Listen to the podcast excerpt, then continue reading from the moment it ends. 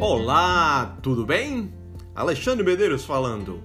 Esse é mais um podcast do seu canal de curadoria financeira Grãos de Mostarda, que chega semanalmente até você com uma cortesia de Média Engenharia e Chique Chique Brasil. No episódio anterior, vimos que para montar uma carteira ou portfólio de investimentos, devemos levar em consideração na seleção dos ativos não só o perfil do investidor, se é conservador, moderado ou agressivo, como também suas circunstâncias pessoais, como por exemplo, idade, grau de responsabilidade familiar, prazo de metas e nível de conhecimento do mercado financeiro.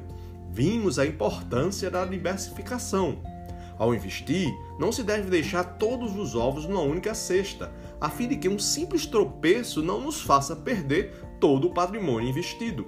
Para diminuir o risco dos investimentos, devemos diversificar, ou seja, distribuir os ovos em mais de uma cesta, de modo que a queda de uma das cestas e a consequente quebra de alguns ovos signifique apenas a perda de uma pequena parte do nosso patrimônio.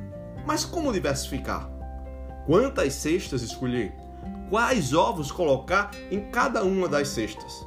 E a mais importante das questões: por que mesa com três pernas não balança?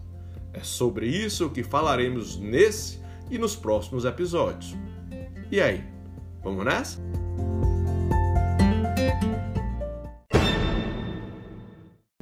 Você já experimentou aquela sensação desagradável de estar à mesa, repousar seus braços sobre ela ou dela afastá-los e vê-la balançar? Bateu aquele medo de que a oscilação derrubasse copos e garrafas? Se isso já aconteceu, posso afirmar sem medo de errar que a mesa em questão não tinha três pernas. Euclides, um matemático grego que viveu por volta do ano 300 a.C., conhecido como pai da geometria, nos legou o seguinte postulado: três pontos não colineares, ou seja, que não pertencem à mesma reta, determinam um único plano que passa por eles. E pelo fato de as extremidades de uma mesa com três pernas formarem um único plano, a mesa nunca fica bamba, mesmo que suas pernas não tenham o mesmo comprimento ou que o piso seja irregular. Diferentemente do que ocorre com a mesa com quatro pernas, que poderá formar até quatro planos diferentes, balançando sempre que o apoio passe de um plano para outro. Por isso, quando se recorre a um tripé como figura de linguagem para tornar mais clara uma ideia, há não apenas a denotação da quantidade de três elementos, como também a conotação de equilíbrio. Ao montar a sua carteira de investimentos, procure lembrar da imagem de um tripé, composto por três elementos: diversificação, descorrelação e convexidade. A diversificação já é nossa conhecida. É a forma essencial de mitigação de riscos em uma carteira de investimentos e aumento de seu potencial de ganhos. Entre ativos com o mesmo nível de risco, devemos selecionar o ativo que tiver o maior retorno esperado. Entre ativos com o mesmo retorno esperado, devemos escolher aquele de menor risco. O retorno esperado de um ativo está sujeito a dois tipos de riscos: um risco que lhe é próprio, do qual dependem as características específicas da empresa ou do setor em que ela está inserida, e um segundo tipo de risco, chamado de risco sistêmico ou risco de mercado, que é o risco que afeta a economia como um todo. Costuma-se dizer que apenas o risco específico ou não sistêmico é passível de ser mitigado pela diversificação. Contudo, na minha opinião, estar exposto a economias de países diferentes, ou seja, a sistemas diferentes, não deixa de ser também uma forma de atenuar o risco sistêmico. Não há dúvida que a diversificação é mais eficaz contra o risco específico. Pense no joguinho pega-varetas. Pegar uma vareta daquelas e parti-la ao meio seria tarefa fácil, não é mesmo? No entanto, à medida que fôssemos juntando várias varetas, quebrá-la se tornaria cada vez mais difícil, não é? À medida que a carteira de investimentos recebe mais ativos, a sua exposição às peculiaridades de cada ativo individualmente diminui. A união dos ativos faz a força da carteira. É um time, mas antes que você saia por aí comprando todos os ativos que encontrar pela frente, saiba que a teoria do portfólio de Markowitz diz haver um número ideal de ativos a serem colocados na carteira. Número esse a partir do qual o acréscimo de ativos contribuiria mais para reduzir o retorno do que para mitigar o risco. Para ações, por exemplo, o ideal seria algo em torno de 15 a 20 ativos. Portanto, atenção para não confundir diversificação com pulverização de ativos.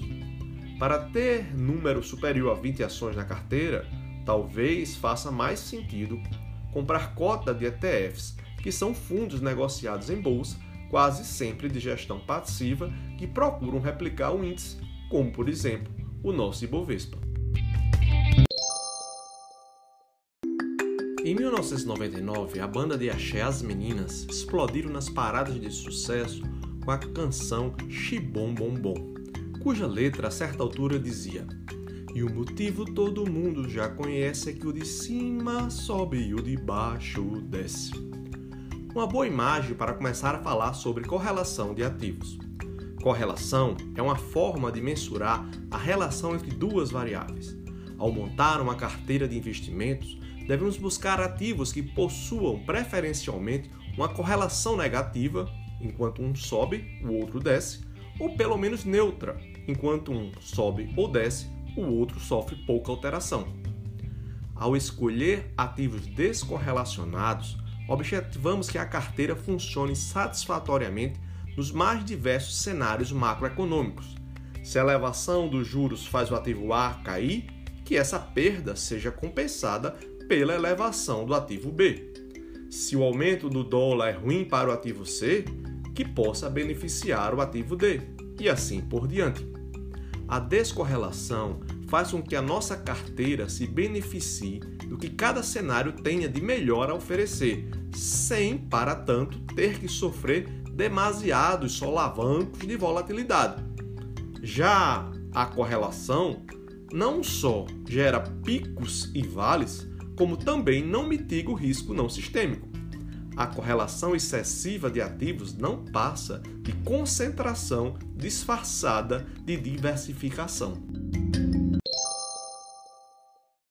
No Natal de 1983, quando eu tinha 13 anos, ouvi pela primeira vez a canção Côncavo Convexo, interpretada pelo rei Roberto Carlos, ídolo da minha mamãezinha Eva Jatobá, que viria mais tarde a se tornar meu ídolo também.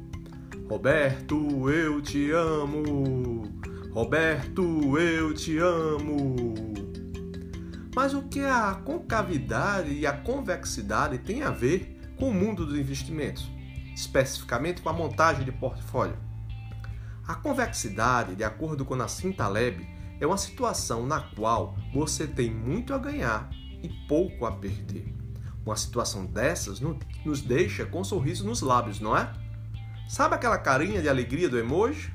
Pois bem, a curva de convexidade é similar ao seu sorriso, para o alto e avante. Já a concavidade é o oposto. É uma situação na qual você tem muito mais a perder do que a ganhar. Carinha de tristeza do emoji, com a curvinha dos lábios para baixo. Estar convexo nos investimentos é ter uma simetria de risco-retorno positiva. Estar côncavo é ter uma simetria de risco-retorno negativa. Um ativo convexo traz oportunidade de ganhos exponenciais e perdas lineares. É o caso, por exemplo, de investir em ações. A sua perda máxima é o valor que você pagou pela ação. Já o seu ganho máximo, em tese, é ilimitado. Há ações cujos preços têm o potencial de se multiplicar N vezes. Já ao comprar um título de renda fixa pré-fixado, seu ganho está travado, mas suas perdas podem ser exponenciais. Como assim? Quer dizer que o valor nominal do título pré-fixado poderá diminuir? Não, não é nada disso. É que a inflação pode disparar e a rentabilidade do título não ser capaz de assegurar o poder de compra. Nessa situação, o juro real seria negativo. Em tese, é preferível estar com a carteira mais convexa do que côncava. Mas, a depender da estratégia, na dose certa, um pouco de concavidade pode também fazer sentido. Por exemplo, quando se sorteia temporariamente uma ação. Se você ainda não está familiarizado ou familiarizada com termos como long short, não se preocupe. Estamos dando os primeiros passos. Nos próximos episódios revisitaremos tudo uma e outra vez até que termos e conceitos fiquem consolidados. Não se aveste não.